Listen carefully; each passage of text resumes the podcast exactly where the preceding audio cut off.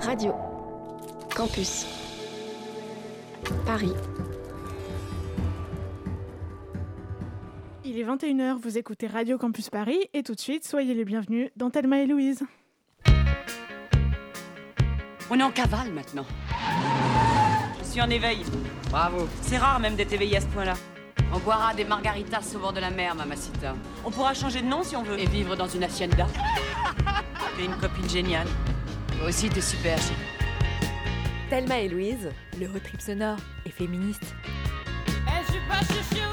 Bonsoir à toutes et à tous, on est ravis euh, de vous retrouver ce soir pour un nouvel épisode de Thelma et Louise, émission spéciale, vous vous en doutez Et oui, c'est le 8 mars, on ne pouvait pas vous laisser seul entre les interviews de Marlène Schiappa, et une de Libé et les promos d'aspirateurs, donc on est là. Hello Thelma, très content d'être au micro ce soir. On vous a concocté un programme explosif parce que certes c'est le 8 mars, certes c'est un peu la fête. C'est le moment où on voit plein d'initiatives féministes éclore un peu partout, mais il y a un gros mais majuscule. Oui, un mais, vous le savez, nous on n'est jamais contente comme on est des rabat et des casseuses d'ambiance. Et eh ben on s'est dit que le 8 mars, c'était quand même surtout la journée internationale de la récupération. Donc on a décidé aujourd'hui de parler de ce qu'on appelle le féminisme washing. Comment les entreprises, les médias, les politiques récupèrent les discours féministes à des fins pas toujours louables, comment la, des, euh, comment la cause pardon, des femmes est devenue un produit marketing. On décrypte tout ça. Allez, c'est parti.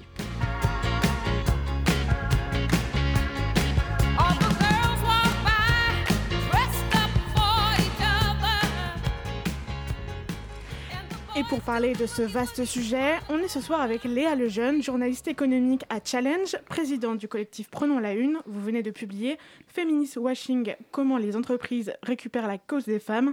C'est paru chez Seuil. Bonsoir. Bonsoir. Et on est aussi en studio avec Jennifer Padjemi, journaliste et autrice. Votre livre à vous sort le 17 mars prochain aux éditions Stock. Il s'appelle Féminisme et pop culture. Et vous, votre approche, c'est de voir comment la pop culture s'est emparée des thématiques féministes et vice-versa. Et donc, dans les séries, les films, la musique, il y a aussi une part de féminisme washing parfois. On va en parler. Bonsoir. Bonsoir. Et puis, on est aussi autour de la table avec le reste de la team Thelma et Louis. Ce soir, c'est Delia et Lina. Hello les meufs. Coucou. Alors déjà, première question pour vous, Léa Lejeune. Elle est très vaste. C'est quoi le féminisme washing? Alors le féminisme washing ou purple washing, c'est un ensemble de pratiques de communication et de marketing qui est employé par les entreprises pour faire croire qu'elles soutiennent et qu'elles défendent la cause des femmes, le féminisme. Et le problème, c'est que derrière, elles ne respectent pas euh, les engagements qu'elles donnent. Elles ne respectent pas l'égalité salariale. Parfois, elles euh, traitent mal les femmes en harcèlement moral, harcèlement sexuel au travail. Et puis parfois, c'est juste euh, de la récupération, du petit mensonge, sans vraiment réfléchir à ce qui se passe derrière. Jennifer Padjemi, vous vous êtes aussi intéressée à la pop culture. Euh, est-ce que aussi dans la pop culture, on observe le même phénomène de feminist watching euh, que ce soit Netflix, euh, la musique pop, etc. Oui, bien sûr. Enfin, c'est quelque chose qui nous a vraiment euh, défini, euh, notamment pendant les années 2010 où les plateformes euh, sont arrivées et forcément les séries, pour plaire à un certain type de public, ont besoin de créer des personnages, comme on dit, de féminins forts, entre guillemets. J'aime pas trop ce terme, mais il est important pour comprendre justement comment on s'est servi de, de, cette notion pour nous attirer. Et c'est vrai que les séries font partie aujourd'hui d'un vecteur et, véhiculent euh, très facilement justement ce féminisme washing, mais aussi, moi ce qui m'intéresse aussi, le diversity washing et cette manière de euh, faire croire à une sorte d'inclusivité, et finalement on se rend compte que euh, c'est quand même toujours à propos de personnes blanches. Alors, cela dit, une fois qu'on a dit ça, euh, la bonne nouvelle peut-être, enfin, en tout cas, c'est que euh, si le féminisme est utilisé euh, par les entreprises, par les gros producteurs d'œuvres pop culture, ça veut dire que euh, le féminisme a une image positive. Donc, euh, ça veut dire qu'il est devenu tendance. Et ça, ça n'a pas toujours été le cas. Oui, alors ça, ça se voit très nettement dans les chiffres. D'après les sondages Harris Interactive, 58% des Français sont devenus féministes, se disent féministes aujourd'hui. Et on est à 77% chez les très jeunes femmes, moins de 25 ans. Et ça, c'est très nouveau parce que quand il y a 10 ans, on parlait de féminisme, c'était quelque chose de très confidentiel qui concernait uniquement les militantes, euh, les militantes acharnées, qui allaient Mm. dans euh, les manifestations, etc. J'en faisais partie, hein, je ne suis pas négative dans acharné. Mais voilà, c'était ça. Donc là, il y a une vraie différence. Et ce qui est positif euh, dans, dans cette chose-là, c'est qu'en fait, ça participe quand même d'une certaine manière à véhiculer les idées féministes un peu partout dans le monde. Si on prend l'exemple euh, de Dior, donc Dior utilise le fameux t-shirt We should all be feminist. Donc c'est un t-shirt blanc avec une phrase noire hein, qui est qui est une phrase de Chimamanda Ngozi Adichie, l'écrivaine, et qui euh, en fait parle à tout le monde. Nous pouvons tous être féministes, on a tous envie de s'y identifier. Le problème, c'est que ce t-shirt-là, il est vendu 620 euros. Et ça, c'est un prix qui est totalement inabordable pour les trois quarts des personnes, voire 98% des personnes. Donc ça veut dire que euh, là, pour le coup, pour vous, c'est un cas d'école de, féminisme washing, c'est-à-dire on, met ce slogan euh, qui est censé euh, s'adresser à toutes et tous, mais qui au final est réservé à une élite. Ben, c'est ça, et si on a envie de s'identifier aux personnes qui le portent, si on a envie de l'acheter, en fait, on peut pas. Donc, on doit se tourner euh, vers euh, des marques plus grand public qui utilisent aussi ce genre de mécanisme et qui, se sont inspirées de Dior. Mais le problème, c'est que ces marques grand public-là, elles produisent des t-shirts au détriment de femmes, notamment de femmes racisées, exploitées dans des pays, euh, en voie de développement, et qu'en fait, ça, c'est un problème qu'on finit par oublier. Et on croit qu'on est féministe avec notre message à slogan, mais en fait, on l'est pas vraiment. Et dans votre livre, il y a aussi beaucoup d'exemples de féminist washing euh, qui se sont organisés un 8 mars particulièrement. Euh, Est-ce que pour vous, le 8 mars, c'est vraiment euh, une période propice au développement du féminist washing? Oh oui. en fait, le premier problème, c'est que les entreprises se sentent toutes obligées de communiquer maintenant sur ce 8 mars et elles ne savent pas comment faire euh, de manière intelligente. Euh, donc la première chose qu'on reçoit, et je pense que c'est le cas de Jennifer aussi, c'est des tonnes de communiqués de presse d'entreprises qui nous expliquent qu'elles font plein de choses pour les droits des femmes. L'une d'entre elles étant BNP Paribas, qui est apparemment championne en matière d'égalité homme-femme. Mais en fait, quand on regarde les chiffres, il y a encore très peu de femmes cadres et des écarts de salaire de fou. Euh, les entreprises du secteur bancaire, c'est vraiment pas super. Et puis l'autre exemple, plus grand public, qui concerne peut-être les, les- les auditeurs et auditrices, bah, c'est McDonald's. Parce qu'en fait, McDonald's, en 2018, avait communiqué sur le, fémini- sur le féminisme en retournant le M de McDo, en en faisant un W de woman. Et avait fait des super communiqués de presse en mode... Ce qui doit être coûteux quand même, d'aller euh, renverser toutes les Ah, enseignes de McDo un peu gâché. partout. Ah ouais, moi, j'avoue, j'ai pas envie de grimper sur le, le machin pour le faire. Mais bon. Et puis derrière, le communiqué de presse qui va bien et qui dit Ah, on soutient à fond la cause des femmes, machin. Mais en fait, si on regarde comment McDonald's traite les femmes, euh, première chose, il y a 20 plaintes pour harcèlement sexuel ou moral qui ont été po- déposées aux États-Unis il y a deux ans. Il y a une enquête de l'OCDE sur le traitement des femmes, euh, euh, des femmes équipières chez McDonald's. Euh, il y avait une enquête de Mediapart cette année qui révélait des faits de sexisme, harcèlement moral et de racisme chez les équipières de McDonald's. Moi, je ressors les documents sur les inégalités salariales. Enfin, bon, au bout d'un moment, on est à beaucoup de choses. Et McDonald's se cache derrière une excuse qui est c'est pas nous, ce sont les franchises, les restaurants franchisés, les PME qui Mm. tiennent les McDo. Sauf que je considère que cette, étude, cette excuse, elle ne vaut plus aujourd'hui et que l'entreprise doit prendre ses responsabilités. Donc vous appelez à une responsabilité euh, d'entreprise, d'ailleurs on, va en reparler. Euh, pour rester un petit peu sur le sujet euh, du euh, 8 mars, on est allé dans la rue pour rencontrer des manifestantes et on leur a demandé ce qu'elles, elles pensaient du 8 mars. Aujourd'hui, c'est la journée du droit des femmes. Ça veut dire que tu as 364 jours pour le reste de l'humanité. Donc pour moi, c'est très important que ça existe parce que ça nous rappelle tous les ans cette chose hallucinante qui est que on vit dans un monde d'hommes pensé par des hommes pour des hommes et que la femme reste, alors qu'on représente la moitié de l'humanité, les femmes restent le, cas particulier. Quoi. Euh, malheureusement, euh, je pense qu'il y a toujours beaucoup, beaucoup de gens qui s'en servent pour vendre des fleurs et des aspirateurs. Euh, Il y a beaucoup de gens qui s'en servent aussi pour faire du pinkwashing. Poser aux féministes une fois par an, c'est facile. Mais heureusement, il y a de plus en plus de gens euh, qui prennent conscience de ce à quoi ça peut servir et de ce qu'on peut défendre euh, réellement. quoi. Je pense que c'est un peu inévitable qu'il y ait une récupération commerciale. Après, ça ne veut pas dire qu'il faut lâcher la date. À la rigueur, que ça soit récupéré à des fins commerciales, ça veut aussi dire que c'est suffisamment gros pour que ce soit intéressant pour, euh, voilà, pour, pour les entreprises qui veulent se faire de l'argent dessus. Donc c'est finalement pas un si mauvais signe que ça. Je pense que les entreprises se servent de cette journée pour euh, faire de la com. Bah, par exemple, quand on voit des pubs pour des aspirateurs ou des trucs comme ça, quoi. Mais euh, j'ai décidé de voir ça plutôt comme euh, une journée de, réunion et d'union. C'est important de montrer qu'on est toutes unies, qu'on sort dans la rue et qu'on fait du bruit, quoi. C'est ce que je décide de retenir de cette journée. Il y a 10 ans, moi, je savais pas ce que c'était que le 8 mars.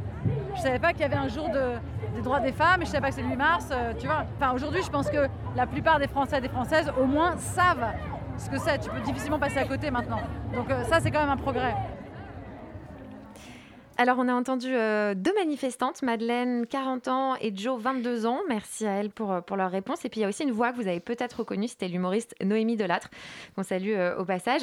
Dans ces témoignages, on entend un certain agacement hein, sur la récupération qui peut être faite par les entreprises ou par les politiques aussi du, du 8 mars. Mais ces femmes ont quand même l'impression que, que ça évolue, et, ça, c'est quand même à saluer, je pense. Et justement, à ce sujet, on accueille euh, notre chroniqueuse Delia.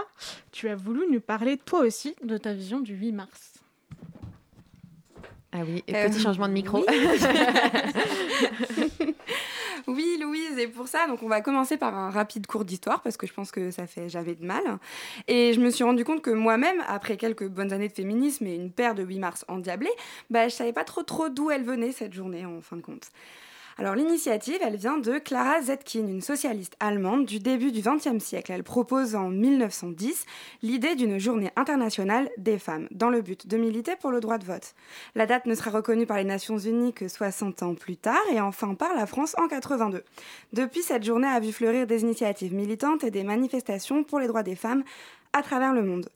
Mais alors comment en est-on arrivé à faire une fête commerciale façon Saint-Valentin mais sans le romantisme Les roses individuelles distribuées à la caisse de carreau, vous vous souvenez? C'est normal hein, parce que c'est pas encore fini. En avançant un petit peu, euh, l'histoire nous a fait grâce de la nouvelle vague du féminisme et avec elle la popularisation de ce mouvement de lutte. Si popularisation peut parfois rimer avec récupération et perte de sens, nos invités de ce soir nous en parlent déjà à merveille, c'est aussi ce qui rend le mouvement incontournable. Difficile en 2021 de faire une promo toute rose au rayon sèche-linge pour la fête de la femme sans être épinglé sur les réseaux. Et ainsi, les féministes, main dans la main, mettent les choses au clair. Et je dois bien admettre que chaque année, je vois de moins en moins de titres oublier le mot droit et utiliser le singulier dans Journée de lutte pour les droits des femmes. Alors c'est bon, du coup, ça veut dire que le, le 8 mars est clean maintenant. Pas tout à fait, Thelma. Après la récupération sexisto-commerciale de cette journée, il y avait un autre truc à défricher. En effet, pendant longtemps et encore aujourd'hui, une forme de féminisme majoritaire occupe une grande partie de l'espace lors de cette journée. Un féminisme monochrome, monogenre, mono-orientation sexuelle, monocorps, vous l'aurez compris, beaucoup de femmes se sentent et sont encore exclues des festivités. En théorie, moi, je fais partie de ces femmes. Prolo, raciste et taille 46, fière de prôner un féminisme intersectionnel, je ne suis pas sûre que le MLF ait beaucoup pensé à moi dans ses luttes, ni à ma grand-mère d'ailleurs. Pourtant, le 8 mars, j'adore ça. Cette année, je vous l'accorde, il est, selon moi, un peu claqué à cause de le Covid. Bon, disons que ça manquait un peu de manif de nuit en non-mixité choisie. Mais en termes généraux, cette journée, pour moi, c'est une occasion de vivre mon féminisme à 100% et entourée d'autres militantes pour toute une journée. C'est un moment pour me rappeler qu'on n'est pas seul, pour crier et chanter au son des tambours, pour faire des rencontres, assister à des prises de parole enrichissantes. Bref, moi, le 8 mars, je le vis comme une fête. Parce que j'ai toujours un peu hâte, je sais qu'il va me redonner la pêche et la force de lutter encore un peu plus longtemps. Je crois qu'il nous appartient à toutes d'en faire un jour qui nous ressemble et qui nous fasse du bien. Ensemble. Je, je, nous souhaite à toutes de pouvoir à nouveau nous rencontrer et échanger bientôt. Les féminismes des femmes racisées, des femmes trans, grosses, lesbiennes, handi, musulmanes, TDS, mais aussi les féministes de mon âge, les ados, les plus âgés. Tous ces féminismes si divers et complémentaires méritent ce moment et un espace pour se rencontrer et s'unir. Merci Delia. Merci Delia. Très joli euh, message. Oui, et ouais, on joli. espère bientôt qu'on pourra euh, réorganiser des, des trucs, même s'il s'est quand même passé des trucs hein, en ce 8 mars, on, Oui. va, on va un petit peu en parler. Beaucoup de choses. Euh, Léa Lejeune et Jennifer Padjemi, euh, est-ce que vous aussi, pour vous, le 8 mars, c'est un peu une fête ou pas tant que ça maintenant Ça dépend. Euh, L'année dernière, c'était le cas. Et c'était la dernière, finalement, fête qu'on ait eue Ouais. avant euh, de se faire confiner. Et je me demande même si on n'a pas pas mal propagé le, le virus ce Mais on ne dira rien. Euh, après, c'est vrai que je trouve que le 8 mars, c'est quand même très euh, récupéré de plus Ouais. en plus. Mais en plus d'être récupéré, c'est qu'on sait plus trop euh, pourquoi cette journée existe. Et c'est ça le problème, c'est que quand on, quand on parle de féminisme washing ou de récupération, c'est que finalement, même si euh, ça visibilise un, un, problème, un sujet euh, euh ou un mouvement, en fait, on, on se rappelle même plus de l'origine de, de, ce mouvement. Et c'est vrai que tu l'as rappelé aujourd'hui, Delia. On, je pense qu'il y a plein de personnes qui ne savent même pas pourquoi le 8 mars existe ouais. et pourquoi on se bat en fait en cette journée. Et, et c'est ça le vrai problème, c'est que même aujourd'hui, on a tous parlé de cette couve euh, de, de Libé, ouais. mais finalement, est-ce qu'on a parlé des vrais problèmes, des vrais sujets? Et donc il y a toujours un, un, événement en fait qui va prendre le dessus sur, euh, sur le reste et l'importance de, de, du mouvement et de, du 8 mars est, euh, est effacée en fait. Et ça c'est un vrai problème.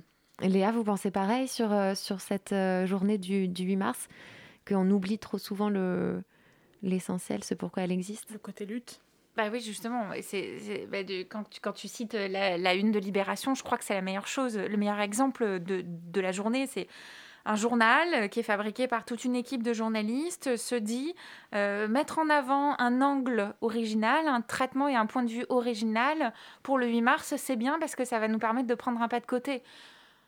Bon, là, euh, ton anglais original... pour recontextualiser euh... deux secondes, on va sans doute en reparler mmh. de cette une, mais recontextualiser pour les auditeurs et les auditrices qui n'ont peut-être pas suivi euh, l'affaire. Oui, alors c'est une une avec euh, où c'est un homme qui parle de son viol et euh, qui s'assume en tant que violeur et qui se cherche beaucoup d'excuses, il hein, faut être très honnête, c'est ça qui se produit.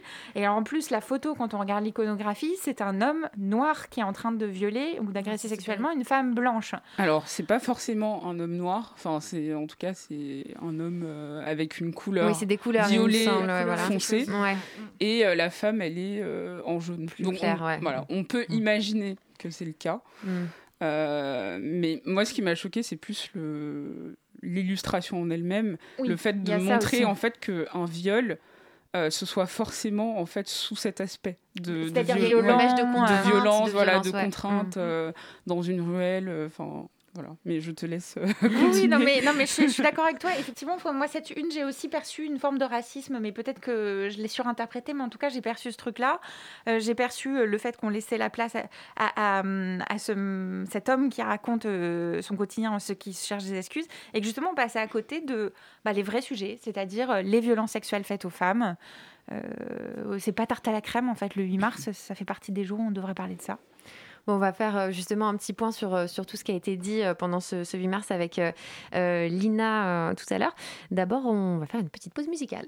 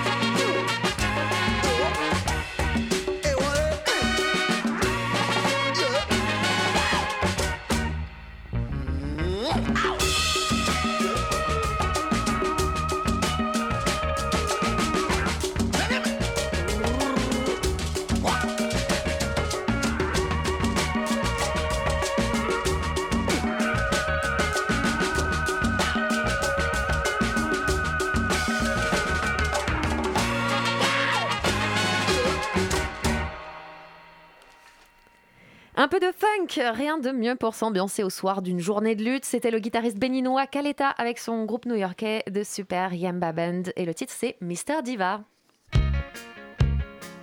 Thelma et Louise, c'est aussi un podcast sur radiocampusparis.org.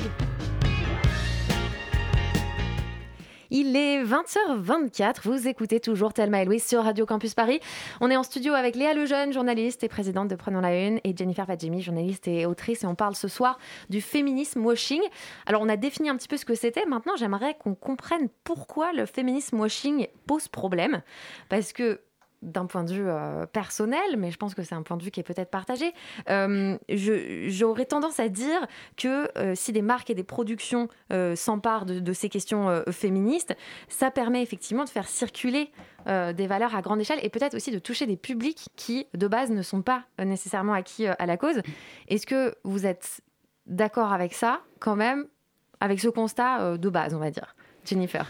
Alors moi je trouve que c'est hyper important euh, de visibiliser le, féminisme euh, pour le grand public mhm. parce que je pars du principe que tout le monde ne lit pas des livres, que tout le monde ne peut pas euh, connaître l'histoire des féminismes et que d'une certaine manière en fait ça permet de toucher des publics qui sont euh, plus lointains, qui soient en périphérie urbaine, euh, euh, qui ne soient pas forcément sur les réseaux sociaux ou qui sont peut-être plus jeunes ou peut-être plus âgés. Et du coup, ça permet d'un coup en fait d'atteindre un plus large public. Et c'est pour ça que moi je parle beaucoup de pop culture parce que la popularisation d'un phénomène aide justement à véhiculer des idées et mm. justement à, à propager euh, des, valeurs, euh, mm. des, combats, des luttes. Et la pop culture, vous avez une définition hyper large, hein. c'est-à-dire c'est à la fois effectivement des œuvres culturelles en tant que telles, de la musique, des séries, des films, mais c'est aussi euh, des événements, des tenues, des pubs. C'est un peu tout. C'est tout. Et je pense même que c'est vraiment tout ce qu'on voit au quotidien. C'est vraiment les images euh, qu'on forme dans nos inconscients. C'est euh, quand on est chez le médecin, euh, dans le métro, quand on regarde la télé, quand on regarde notre portable. En fait, c'est vraiment tout le temps. Et c'est tout ce qui forme nos imaginaires. Donc pour moi, c'est ça la pop culture. Après, il y a plein de définitions aussi que je donne. Mais sur, sur 10 ans, si on regarde un peu les, les images qui nous marquent, bah, on va voir quand même qu'on a, a les mêmes références et que finalement, euh, ça ne veut pas rien dire. Ça ne veut pas rien dire de, de penser tout de suite euh, à un artiste, euh, à une peinture, à une série, quand on parle de certains sujets. Hmm. Et donc ce mot de féminisme, de féminisme ou en tout cas les, valeurs qui y sont rattachées, s'affiche un petit peu partout maintenant, hein, on l'a dit. Léa Lejeune, c'est quoi du coup le problème? Pourquoi c'est peut-être un danger ce féminisme washing, cette utilisation du féminisme à toutes les sauces le problème, c'est qu'on oublie que derrière, il y a des entreprises, en général des multinationales, des entreprises capitalistes, dont l'objectif est de faire du profit. Euh, alors moi, je ne pense pas qu'on va réussir à casser le capitalisme demain. Euh, donc euh, toute la thèse de mon livre, c'est de dire, bah, je fais avec les temps. Euh, c'est pas un livre révolutionnaire, c'est un livre pour améliorer le capitalisme tel qu'il existe aujourd'hui. Mais je vais citer un exemple auquel on ne pense pas et, et qui est en fait l'exemple dans lequel moi je suis complètement tombée dedans. Euh, quand j'ai emménagé dans mon appartement, je me suis acheté un bel objet de déco à l'effigie de Frida Kahlo. J'étais super fan parce que euh, bah, déjà j'aime beaucoup sa peinture, je trouve ça très intelligent, très réfléchi, très beau et à la fois très dur. Euh, j'aimais bien cette image de femme indépendante, forte, qui avait gagné sa vie toute seule, etc. et en fait, je me suis dit donc je vais enquêter là-dessus. ce sera mon objet, mon petit objet de déco, ce sera mon, mon axe. Et en, en enquêtant là-dessus, je me rends compte que tout ça, en fait, c'est un pourcentage des ventes qui va vers une multinationale qui est basée entre le Mexique et les États-Unis, euh, qui est euh, liée aux ayants droit, à la famille, petite nièce, etc., mais aussi un homme d'affaires euh, qui s'appelle Carlos Dorado. Et en fait, cette entreprise-là prend un pourcentage sur chacun des objets avec Frida Kahlo que l'on peut acheter n'importe où.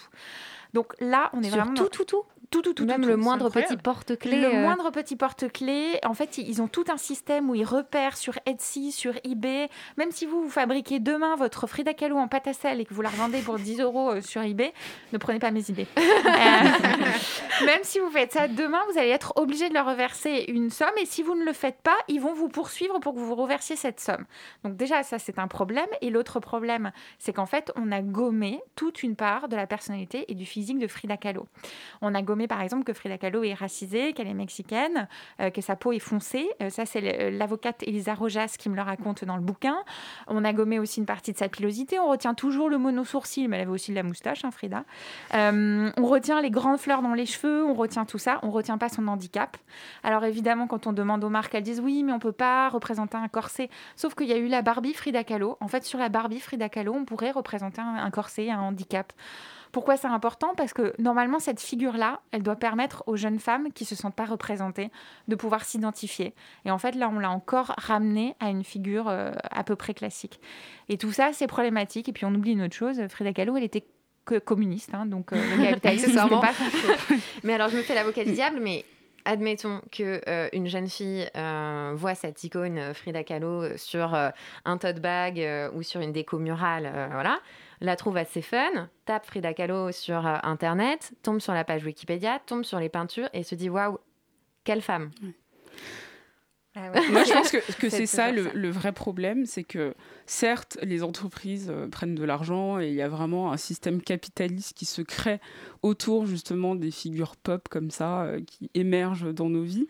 Mais je pense que l'un des vrais problèmes aussi, c'est comment nous-mêmes on, on récupère en fait ces, ces symboles pour en faire des icônes et que, et que finalement on, on se sert aussi d'elles pour populariser euh, des phénomènes, des mouvements et qu'il y a plein de femmes adultes en fait qui, euh, qui se servent de Frida Kahlo pour dire voilà euh, j'adore cette artiste mexicaine, Mm. elle est racisée, elle est handicapée, elle était handicapée, elle était à moitié mexicaine et ainsi de suite, Mhm. mais qui finalement en fait ne veulent pas mettre en avant son œuvre et ne veulent pas chercher qui elle était vraiment et du coup se, se servent juste de son image pour, euh, pour se positionner elle-même. Mais on est d'accord que l'image peut être un, un- un premier contact, on va dire, pour après un intérêt plus large et, et plus poussé, ce qui est quand même positif si on fait la somme. Enfin, j'en sais rien.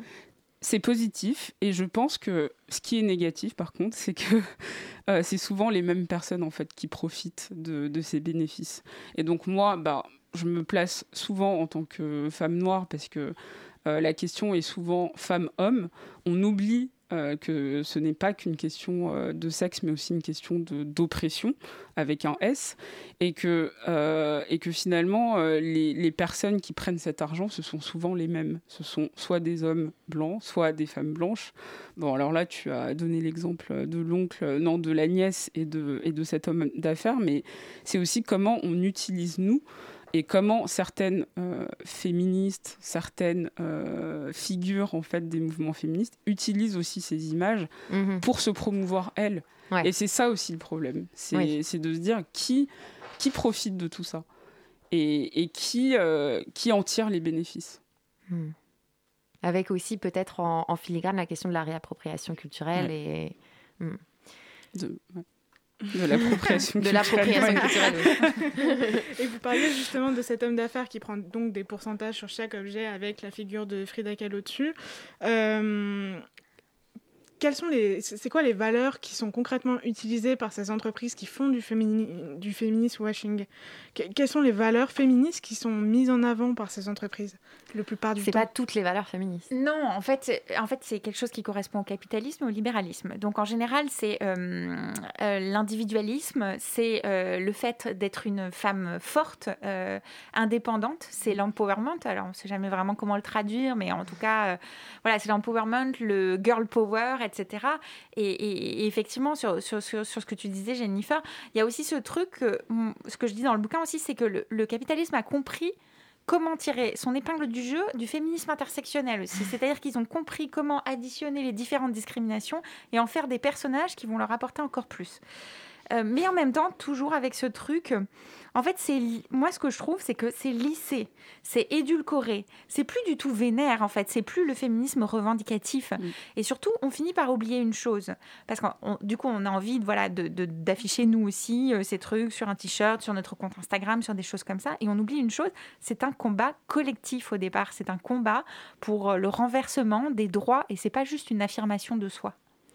C'est plus du tout révolutionnaire en fait, c'est carrément. Euh, carrément friendly avec euh, le capitalisme et euh, l'ultralibéralisme, en fait, c'est ce que vous dites. Ben, Les entreprises ont, compris euh, comment sortir, comment tirer ça du féminisme et de ses évolutions récentes. Et donc, ces valeurs qui sont systématiquement mises en avant, c'est forcément superficiel selon vous? À l'heure actuelle, oui. Alors après, moi, je propose des solutions, mais peut-être qu'on en parlera plus ouais, tard. on va en parler. C'est la partie euh, Jennifer, justement, sur cette question-là des, des, valeurs qui sont mises en avant euh, spécifiquement euh, dans les, les œuvres grand public, euh, est-ce que vous, ça vous parle aussi, ouais, ce côté euh, girl power, empowerment? Est-ce que parfois, quand même, il y a du politique dans vous, les, les, séries, les pubs, les musiques que vous décryptez? Ou est-ce que c'est vrai, c'est plutôt superficiel, comme le disait Léa? Il peut y avoir du politique, mais ça dépend encore de qui le fait et qui est derrière euh, cette, euh, cette œuvre. Et le problème, en fait, c'est que les œuvres qui se disent euh, féministes ou, voilà, on, l'a dit, empouvoirment, moi je le traduis comme ça, avec de, l'empouvoirment, du girl power à gogo, c'est aussi pour correspondre à un public qui est friand de ça. Et donc c'est toujours en fait un jeu de ping-pong, de on veut euh, être, euh, avoir l'impression de se sentir euh, valorisé, d'avoir avoir l'impression d'être dans une révolution, d'être dans une lutte collective. Et donc en face, les personnes qui ont compris ça font des œuvres. En fait, c'est un peu le, c'est l'hameçon, quoi. On mm. mord dans l'hameçon, et donc on nous présente des choses qui vont forcément nous plaire. Et c'est vrai que, euh, par exemple, si euh, The Bull Type, je pense que vous connaissez tous euh, bon, on en a parlé, cette série. Delia, connaît bien. J'en parle pas énormément dans, dans, le livre parce que ça me paraissait pas le plus important, la série la plus importante des années 2010. Mais c'est intéressant en fait de voir que sous des airs très inclusifs et très féministes, il y a quand même une, une édulcoration qui est faite euh, avec des sujets qu'on a l'impression de connaître euh, depuis longtemps. Et quand ils vont parler euh, du body positif, c'est pour dire j'ai un bouton qui est apparu dans la nuit. et on se dit vraiment, c'est ça en fait votre combat, mm. alors que c'est quand même trois femmes qui sont plutôt normées. Qui rentrent dans des codes très normatifs et qui finalement, même s'il y a une métisse, alors elle découvre qu'elle est noire au bout de deux saisons, euh, et quand elles parlent de leurs problèmes, en fait, euh, à la fin de la journée, tout est réglé. Hmm. Donc tout va très vite et tout est fait en fait pour, euh, pour nous, nous faire croire que le, que le problème est envisagé et abordé mais en fait tout est très vite réglé et on voit pas en fait le toutes les particularités qu'il peut y avoir. Trop, voilà, en fait. c'est ça.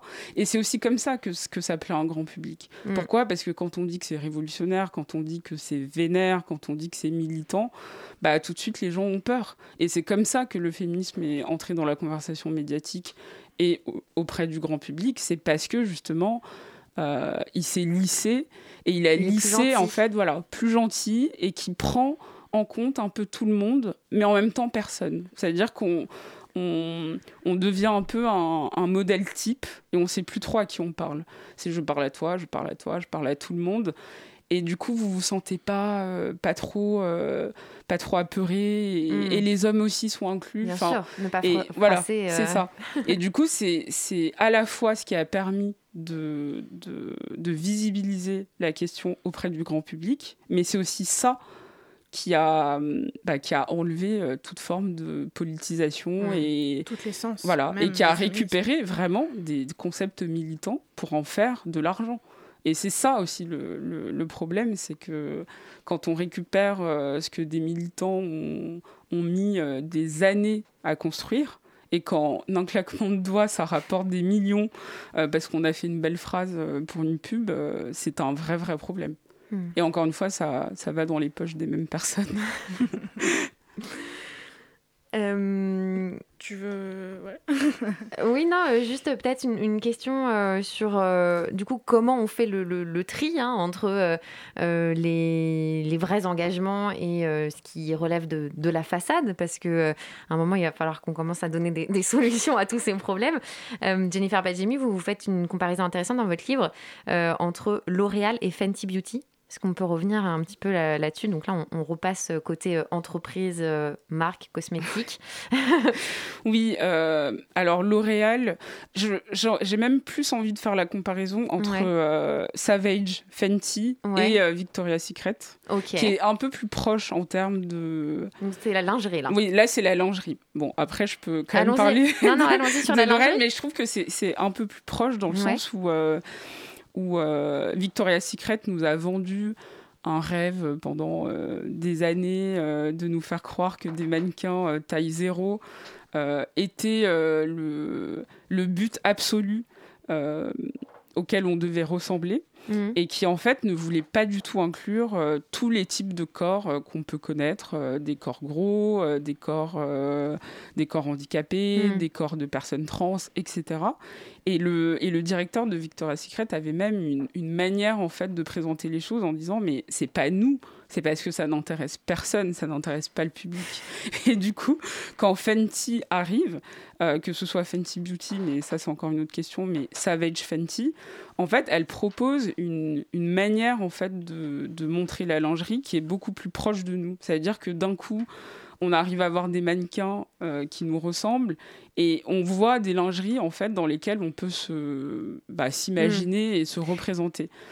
Mais est-ce que Rihanna a été la première à faire ça ou est-ce que ça a été la première à le faire avec un tel impact planétaire? C'est ça. Parce que c'est ah, Rihanna.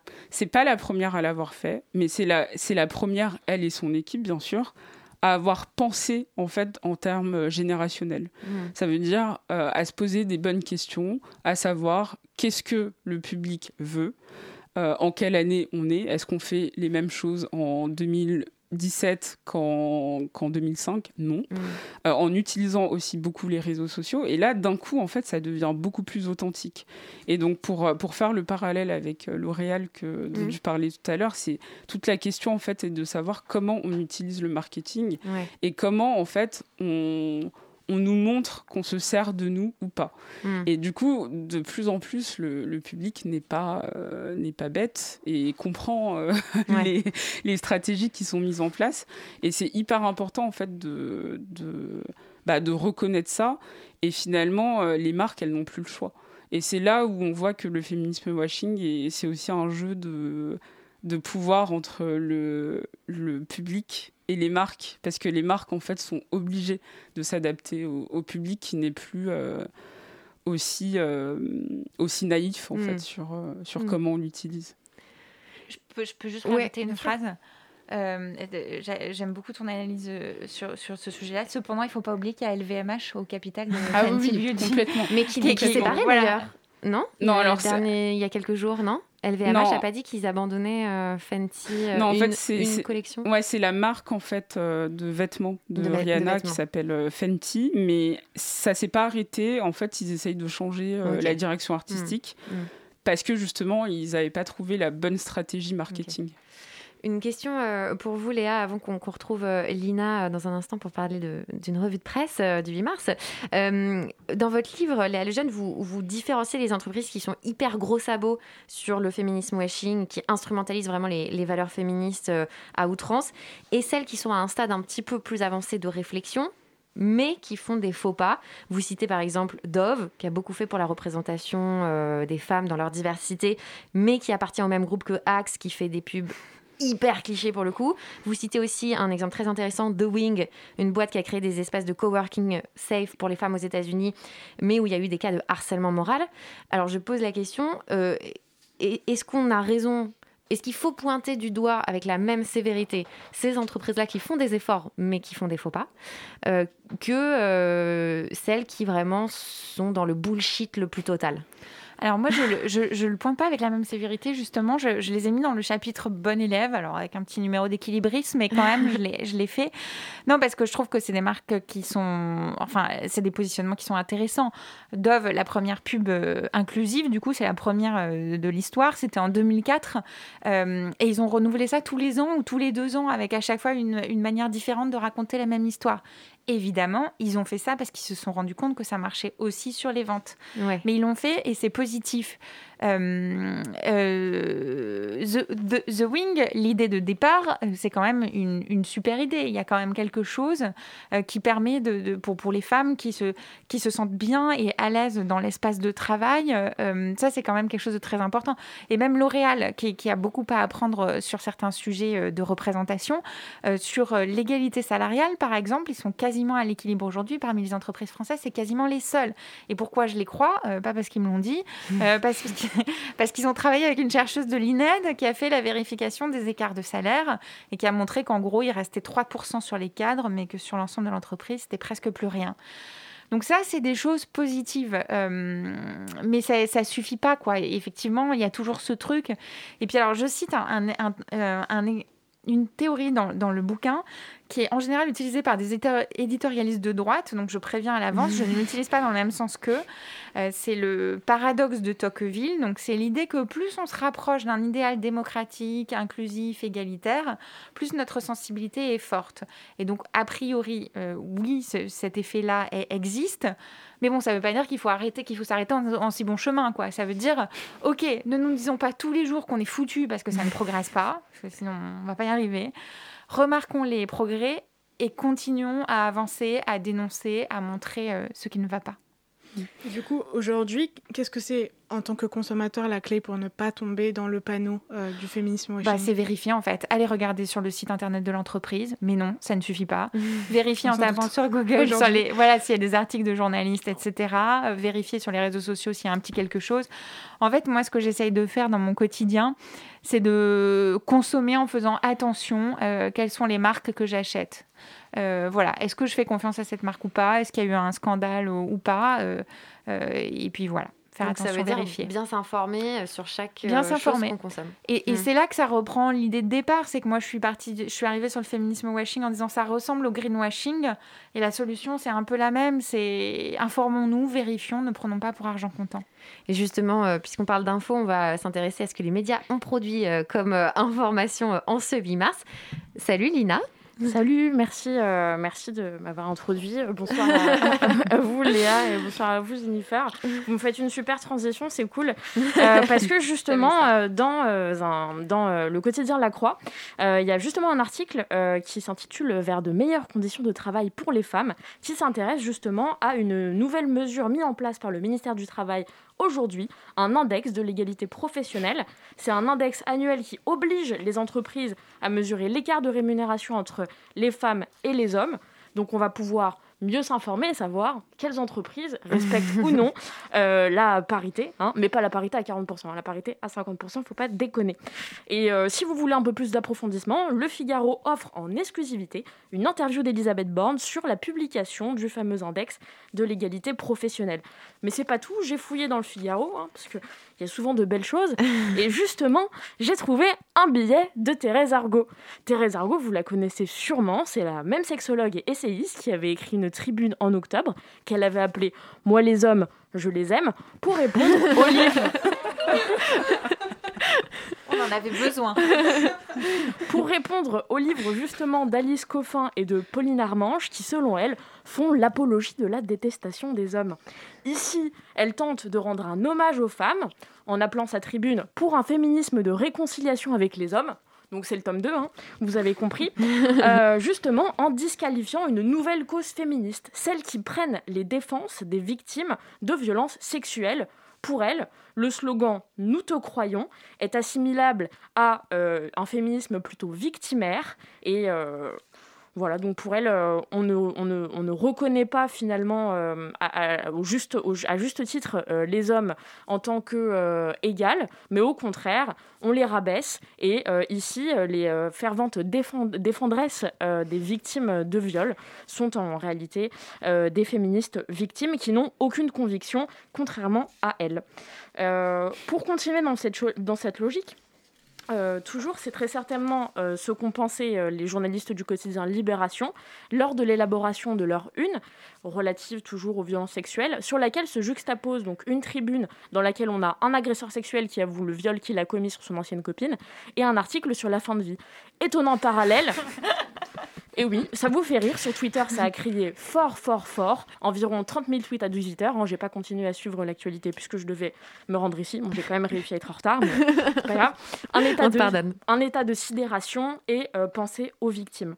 J'ai également regardé dans Le Parisien. Le Parisien, nous propose ici un label. Ils ont labellisé en fait leurs articles avec un super tampon Journée des droits des femmes en rouge comme ça on voit bien l'engagement.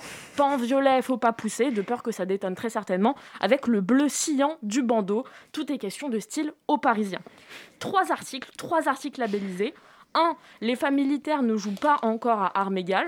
Bon, pourquoi pas. Joli hein. jeu de mots, cela dit. Tout à fait. On relèvera le joli jeu de mots. un article portant sur la proposition de loi de la députée LREM Marie-Pierre Rixan. Euh, visant à accélérer l'égalité économique et professionnelle, neuf articles dans cette PPL et un ensemble décousu à l'image du parti politique La République en marche. Le Parisien a également demandé à des anciennes ministres à l'égalité femmes-hommes d'écrire des lettres à celles qui les ont inspirées.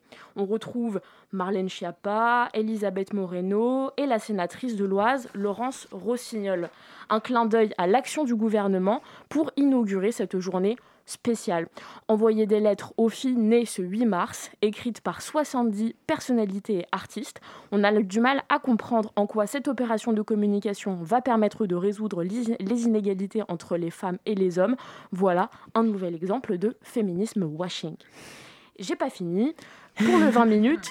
Euh, donc ici, euh, le ménage est une variable d'ajustement importante. Le ménage, ce que j'entends, c'est pas le ménage, le couple, hein, c'est vraiment le ménage, les tâches ménagères, les trucs relous qu'on n'a pas souvent envie de faire. Pour eux, c'est une variable d'ajustement importante qu'il faut mettre en avant pour éclairer la situation inégale qui persiste entre les femmes et les hommes, puisque le quotidien 20 minutes y consacre sa une, titrant Ça fait toujours tâche, pour moi, ça fait pchit je euh, voulais quand même soulever un big up. C'est pas un quotidien, c'est un, un hebdomadaire. Marie-Claire euh, propose cette, cette semaine une une euh, avec plusieurs femmes, notamment, vous en avez parlé tout à l'heure, l'avocate Elisa Rojas. On retrouve également l'actrice Juliette Binoche. des femmes mises en avant sur un fond noir qui détonne. Pourquoi pas? Merci beaucoup pour cette euh, revue de presse, Lina. Oui, justement, peut-être pour rebondir sur cette une de, Marie-Claire, euh, vous êtes euh, toutes les deux assez critiques hein, de la presse féminine en général, il me semble. Qu'est-ce que ça vous a fait de voir cette une avec Elisa Rojas, effectivement, donc, qui, est une activiste féministe et aussi pour le droit des personnes handicapées. Donc, c'est quand même une femme qui pose en, fauteuil roulant hein, sur la mm. une de Marie-Claire. Je pense que c'est inédit. c'est la première. Ouais, voilà. Donc, assez, assez fou. Et il y a euh, pas mal de Yakuza. Ouais, Lucène de Yakuza qu'on va écouter dans un Il y a Gracie, euh, il y a Juliette Binoche, il y a Aïssa Maïga. Aïssa Maïga. Alors, qu'est-ce que ça vous a, qu'est-ce que ça vous évoque? C'est une euh, spéciale 8 mars bah, moi, j'ai été très, euh, très agréablement surprise. Et je pense que même si on, on adore dénoncer, et il faut continuer de dénoncer, ça fait du bien aussi de reconnaître quand, quand, un pas en avant a été fait. Alors, est-ce que euh, c'est du féminisme washing Est-ce que ça va perdurer? Est-ce que c'était juste pour le 8 mars, etc. On peut avoir plein de, paramètres autour pour dire que c'était peut-être pas euh, la meilleure des choses. Mais comme Elisa l'a rappelé, euh, la représentation, elle compte quand même, malgré tout. Euh, et moi, je, je, dis souvent, c'est pas une fin en soi, mais c'est un outil. Et ça, c'est un outil. Ça veut dire que voir Elisa Rojas en fauteuil roulant, qui est avocate, euh, qui est militante et qui parle en fait des sujets qui la concernent, c'est très important. C'est extrêmement important parce que moi, ma mère, elle peut acheter ce, ce Marie-Claire. C'est-à-dire que là, on n'est pas sur Instagram, on n'est pas euh, mm. sur Twitter, on est dans la vraie vie. Et d'un coup, en fait, on... ça permet à la fois de visibiliser ce sujet pour des personnes comme mes parents, mais aussi, en fait, de voir euh, de... pour une petite fille qui est comme Elisa, et qui, euh, qui est comme Grace, qui est comme euh, d'autres personnes qui étaient sur ces couvertures, de se dire ah oui, en fait, c'est possible. Et donc, même si ça peut paraître très angélique et très euh, gnangnan, en fait, ça compte. Parce que vraiment, Elisa, je pense que si elle avait vu ça quand elle était jeune, mais 10 mm. ans de travail qui est fait, quoi. C'est extrêmement important. Léa Moi, je la trouve très, très jolie, cette une. Elle m'a, en fait, elle m'a émue. Quand je les ai vues, c'est, c'est 8, hein, c'est ça C'est 8, une. J'ai, ressenti une émotion. Alors après, j'ai pas fait l'exercice, on pourrait le faire. Je suis sûre que si on tourne les pages de Marie-Claire, on retrouve le même problème habituel. Moi, j'appelle ça, euh, en m'appuyant sur euh, une expression d'une chercheuse, j'appelle ça la polysémie la presse féminine. C'est-à-dire, sur la page de gauche, on a la publicité qui nous demande de nous maquiller, de maigrir, etc. Et sur la page de pub, on a un contenu euh, plus ou moins militant, adapté aux, valeurs de l'époque. Et ça, je ne pense pas que Marie-Claire euh, l'a révolutionné euh, pour l'instant. Malheureusement. on va. on avait dit qu'on écouterait Lucène de Yakuza, mais on manque un petit peu de temps. Oui, mais bon, on vous, on vous invite à aller écouter ce qu'elle fait parce que si vous connaissez pas, c'est vraiment une super artiste. Ah, en plus, on l'a déjà écouté dans Thelma Louise. Bah voilà, bah, super. Euh, donc on, là, on arrive à la fin de l'émission dans, quelques minutes. Euh, j'aimerais bien qu'on parle euh, justement un peu plus précisément de comment est-ce qu'on évite les pièges du, féminisme washing. on a parlé d'information, etc. Je voudrais qu'on parle un petit peu du rôle des réseaux sociaux parce que Léa Lejeune, vous en parlez dans votre livre et vous avez une statistique, il me semble, 17% des bad buzz sont liés au sexisme euh, depuis euh, trois ans. Je crois que c'est une statistique sur les trois dernières années. Donc c'est pas mal. Ça veut dire que interpeller les entreprises sur les réseaux sociaux, ça peut avoir euh, un impact in fine alors oui, alors j'ai mis beaucoup beaucoup de temps à trouver des statistiques précises sur ce sujet. Il n'y en a pas beaucoup. Euh, effectivement, 17% euh, des bad buzz féministes, ça veut dire que c'est un des deux, je crois, sujets qui montent le plus sur les réseaux sociaux. Par contre, j'ai discuté avec un expert qui travaille à analyser ces bad buzz en les visualisant sur des cartographies euh, avec des petits points et des schémas. Et le problème, c'est qu'en fait, il faut que ça quitte la sphère féministe pour pousser les entreprises à changer. Donc il faut trouver des moyens. Euh, il suffit pas de faire des hashtags parce que le problème des réseaux sociaux, c'est qu'on est dans des bulles. Donc on va toutes se retweeter les unes les autres, se repartager sur Instagram.